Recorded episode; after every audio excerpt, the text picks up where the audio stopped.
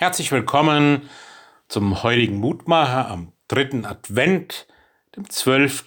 Dezember, mit dem Wochenspruch aus dem Propheten Jesaja, Kapitel 40. Bereite dem Herrn den Weg, denn siehe, der Herr kommt gewaltig.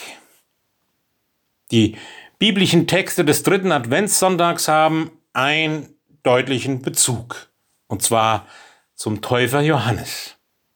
Das gilt auch für die Worte aus dem ersten Korintherbrief, in dem Paulus den Begriff des Haushalters über Gottes Geheimnisse prägt.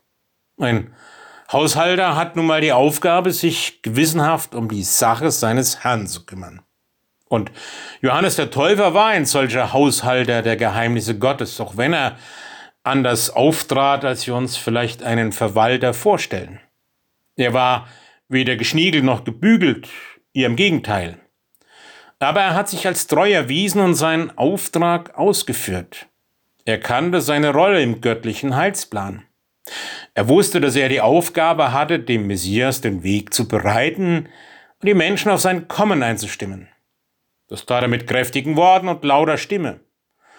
Seine Worte waren manchmal bretthart und rochen nach dem jüngsten Gericht.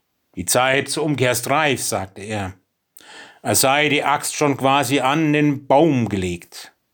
Und dennoch, er trat nicht als Richter auf, sondern wies auf Gott hin. Und vor allem machte Johannes die Menschen darauf aufmerksam, dass nach ihm einer kommen wird, der auch die geheimsten Geheimnisse der Herzen ans Licht bringen wird. Dafür halte uns jedermann für Christi Diener und Haushalter über Gottes Geheimnisse, schreibt Paulus. Wer diesem Auftrag gerecht werden will, kann von Johannes dem Teufel lernen.